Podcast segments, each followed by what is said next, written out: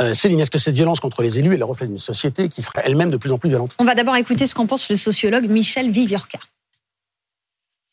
C'est surtout le symptôme d'une société où les gens passent à l'acte plus facilement, je pense, et d'une société où il y a de la haine. C'est quelque chose qui me frappe. Je n'ai jamais vu un tel déploiement, en quelque sorte, un tel déferlement de haine que celui que nous vivons. Et la première fois que j'en ai pris conscience, c'est quand le chef de l'État est allé au Puy-en-Velay pendant les, le mouvement des Gilets jaunes. Il est allé soutenir la préfecture qui avait été euh, euh, malmenée, disons les personnels de la préfecture, par les Gilets jaunes. Et à la sortie, il y a eu des reportages télévisés qui le montrent très bien, il a été coursé par peu de monde, mais quelques personnes qui étaient mues par une haine, d'une violence vraiment inouïe. Et donc, je pense que quand des 60 et quelques pourcents de la population dit oui, il est méprisant, ça fait partie du dossier. Ce sentiment d'être méprisé, chez certains, s'exacerbe en haine, et ça, c'est très grave. Mais la violence va bien au-delà de la sphère euh, politique. On va regarder les chiffres d'abord du service de statistique du ministère de, l'Intérieur. Il mesure l'évolution de, la délinquance à partir des affaires qui sont traitées par la police et par la gendarmerie. Donc, ça ne comprend que les affaires où les victimes ont, ont déposé plainte. Les chiffres les plus récents portent sur l'année 2022. On regarde d'abord la, les violences à l'égard des biens, les destructions et les dégradations volontaires. Donc, l'augmentation est très légère, hein, plus 1% sur un an. En fait, ces dernières années, on est à un niveau relativement stable. Maintenant, les violences aux personnes, les coups et blessures volontaires, eh bien, le nombre de victimes augmente fortement, plus 15% en 2022, c'était déjà plus 12% en 2021, et cette hausse du nombre de victimes de coups et blessures volontaires, en fait, on l'observait déjà avant la crise sanitaire. Ça, ce sont les chiffres du ministère de l'Intérieur. La limite de ces chiffres, c'est qu'on ne sait pas s'ils illustrent une réelle augmentation de la violence ou s'ils illustrent le fait que les victimes posent davantage euh, plainte, déposent plainte euh, plus souvent, ou s'ils illustrent une augmentation de l'activité euh, policière. On a vu ce débat notamment avec, avec MeToo et les agressions ouais. sexuelles. Il faut donc compléter pour aller plus loin, pour comprendre avec des enquêtes sociologiques. Oui, alors nous avons contacté donc plusieurs sociologues. Renée Zoberman, d'abord, directrice de recherche émérite au CNRS, et selon elle, les enquêtes sociologiques montrent une très faible augmentation des violences physiques type coups et blessures. En revanche, les violences sans contact physique injures, menaces, regards de travers, de grossièreté, les, les rugosités quotidiennes. Ce qu'on observe, c'est effectivement une augmentation, un niveau en tout cas important. Et donc, une des hypothèses qu'on peut émettre, c'est que euh, le sentiment que la violence augmente tient moins aux violences les plus sérieuses qu'aux violences qui sont celles des relations sociales du quotidien,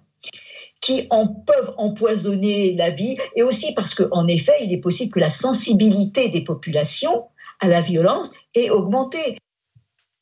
Et pour euh, Michel Viviorca, la, la, violence traverse toute la société et elle a de multiples visages. On a de la violence terroriste. Bon, aujourd'hui, mais bien alors demain, il y en a eu hier. Euh, et des choses extrêmement graves, l'islamisme en particulier. On a des violences subies par les femmes violence conjugale, le harcèlement qui peut être partout. On a de la violence subie par les enfants, euh, dans les écoles, ça existe. Euh, du racket, des choses comme ça. On a de la violence euh, subie parce que l'on a des pratiques sexuelles, des orientations sexuelles qui ne plaisent pas à d'autres. Bon, on pourrait comme ça continuer. Il y a dans toutes sortes de domaines de la vie collective des violences, et donc on ne peut pas les réduire à la, à la conséquence de ce que dit la France insoumise ou à la conséquence de ce que fait le chef de l'État. C'est un, un, paysage qui est traversé de part en part par la violence, et ce qu'on ne sait pas aujourd'hui, c'est où va conduire cette violence. Est-ce qu'elle va créer un climat qui va euh, favoriser des appels à l'autoritarisme et peut-être finalement des appels à l'extrême droite? Peut-être. Ça peut aboutir à beaucoup d'autres choses. Et donc, il y a une, le débouché politique de la situation actuelle reste très incertain.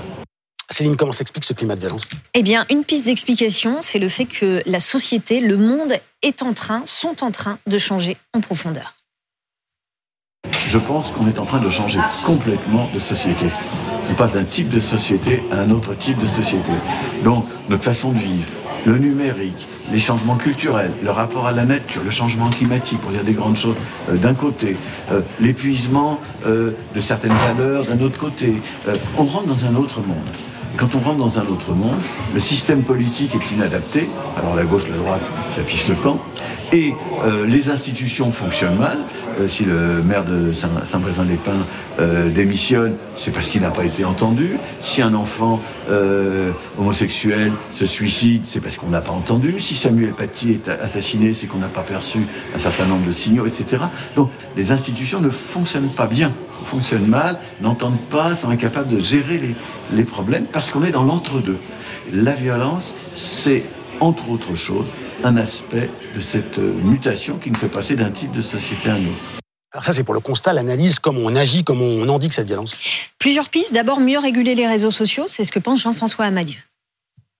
Par exemple, d'être beaucoup plus allant, d'agir beaucoup plus sur ce qui se passe sur les réseaux sociaux et très vite, ne pas laisser ces situations dégénérer. Euh, et là, on a euh, à être beaucoup plus, euh, se doter des moyens, faire en sorte que sur les réseaux sociaux, on empêche et très vite, on agisse rapidement pour éviter, vous savez, c'est ce fonctionnement en boucle qui conduit de façon démontrée à des actions qui ensuite sont violentes. Et il y a toujours quelqu'un qui en sera destinataire et qui reste enfermé dans les boucles fabriquées par les algorithmes et qui va finir par passer à des formes d'action plus violentes. Donc là, il y a moyen d'agir sur ce volet réseaux sociaux, euh, ou les opérateurs, ou ces messages, et, donner suite, éviter euh, les discours de haine et les appels à actions violentes, etc. Deuxième piste, l'éducation, l'éducation des enfants notamment. Écoutez la députée de la majorité, Violette Spilbou c'est l'éducation de nos enfants, c'est dès l'école, l'éducation citoyenne, la compréhension des institutions, l'éducation civique et demain l'éducation aux médias. Parce que les fake news, tout ça, ça propage n'importe quoi sur euh, les responsables. Et pour prévenir les violences euh, dans la sphère politique, le sociologue Michel Viviorca euh, estime qu'il faut donner plus de place au débat, à la négociation. Pour moi, le plus urgent est de redonner vie à tout ce qui permet le débat et par conséquent à tout ce qui permet la négociation. Soutenir tout ce qui crée non pas de l'ordre, non pas du règlement des problèmes comme si on les réglait complètement en mettant la poussière sous le tapis, mais tout ce qui transforme la crise ou les crises en débat, en conflit négociable. Nous avons besoin que les syndicats soient écoutés, s'organisent mieux, euh, soient plus capables de négocier. On a besoin d'un tissu associatif. On a besoin d'élus locaux qui soient entendus. On a besoin euh, de médecins et de personnel soignant qui soient capables de, euh, de proposer collectivement et individuellement des discussions pour qu'on modifie un système qui va mal, etc. On a besoin partout de reconstituer du débat et du conflit non violent. C'est ça dont on a besoin. Céline, la réponse à présent, le gouvernement a annoncé vouloir alourdir les sanctions pénales en cas d'attaque contre les élus. Oui, pour euh, que les peines encourues en cas d'agression d'un élu soient alignées en fait sur celles qui sont déjà euh, appliquées en cas d'agression d'un policier, d'un gendarme, d'un pompier. Donc euh, les sanctions dans ce cas-là passeraient de 3 ans de prison à 7 ans de prison, de 75 000 euros d'amende à 100 000 euros d'amende. c'est nécessaire, c'est ce que pense le politologue Dominique Régnier. On l'écoute. Sur le plan pénal, nous ne sommes pas assez répressifs. Il faudrait être beaucoup plus, sévère. Appliquer la loi, qui probablement est sévère, mais nous ne l'appliquons pas suffisamment, manifestement. Il n'y a plus d'institutions capables de nous écouter, capables de nous répondre, ni capables de régler nos problèmes, ni capables de nous sanctionner. Donc c'est une sorte de euh, grand relâchement dont moi je crains le pire. Christophe, c'est nécessaire d'alourdir les sanctions, mais est-ce que c'est suffisant? Non, non, ce n'est pas, ce n'est pas suffisant parce que c'est tout un processus de rééducation finalement de, du, au civisme de la population pour qu'on reconsidère de nouveau les élus. Honnêtement, 99% et même plus de la population considère que les maires sont d'abord des gens dévoués avant de considérer que ce sont des, des adversaires. C'est le mandat préféré des Français. Voilà. Mais, le, mais le pourcentage de ceux qui, défaits par une décision ou choqués par euh, le vote d'une assemblée départementale ou municipale, considèrent que eh ben, la violence peut se substituer au vote, ben, ce pourcentage-là devient véritablement euh, nuisible et, dangereux puisqu'il passe à l'acte. Par ailleurs, ils font école.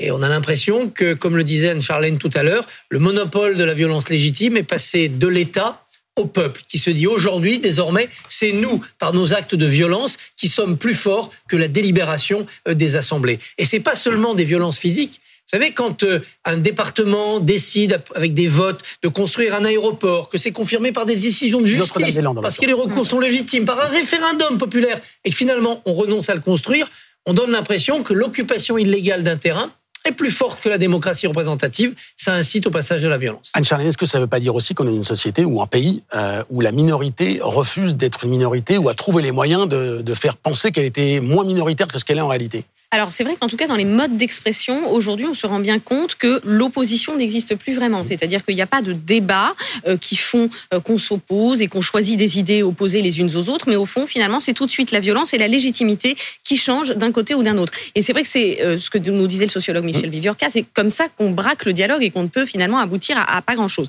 Néanmoins, je pense qu'il faut faire attention à un mot, c'est celui d'augmentation ou de changement de la société par rapport à la violence. C'est vrai que ce terme de visibilité est beaucoup plus intéressant parce que avec les réseaux sociaux on l'a dit, avec l'immédiateté des informations, euh, les choses vont beaucoup plus vite. Mais si on prend par exemple les coups d'État, qui étaient euh, notre euh, manière de fonctionner pendant toutes les premières et deuxième républiques, la troisième république est celle aussi de tous les mouvements anarchistes où on, crée carrément la notion d'attentat aux personnes, on peut pas vraiment dire que notre société politique soit devenue beaucoup plus violente. Mais c'est surtout que la manière dont aujourd'hui cette expression n'est plus même secondée par des grands discours ou par des oppositions constructives font qu'aujourd'hui on se focalise là-dessus. Et il faut faire aussi attention aux violences et à la manière dont elles sont décomptées, parce qu'aujourd'hui il existe ce qu'on appelle les enquêtes de victimation, ce qui fait qu'on est beaucoup plus vigilant là-dessus. Le ministère de la Justice a mis beaucoup de moyens ces dernières années, et ça aussi, ça rend le phénomène plus visible, plus audible, ce qui est une bonne chose. Mais c'est pour ça que l'augmentation ou l'ensauvagement sont en tout cas quelque chose qui ne sont pas complètement réels dans notre sociologie.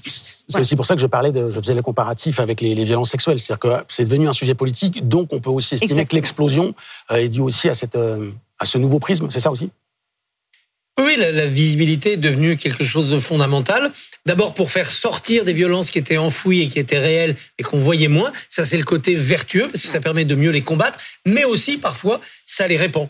Ça fait, ça, crée un effet de, contagion et d'exemplarité. Et il faut lutter contre ça. Alors le problème, c'est que la réponse pénale, telle qu'on l'a vu décrite avec les, les 7 ans de prison, bon, on n'arrive déjà pas à construire des places de prison. On est déjà à 72 000 détenus pour 60 000 places.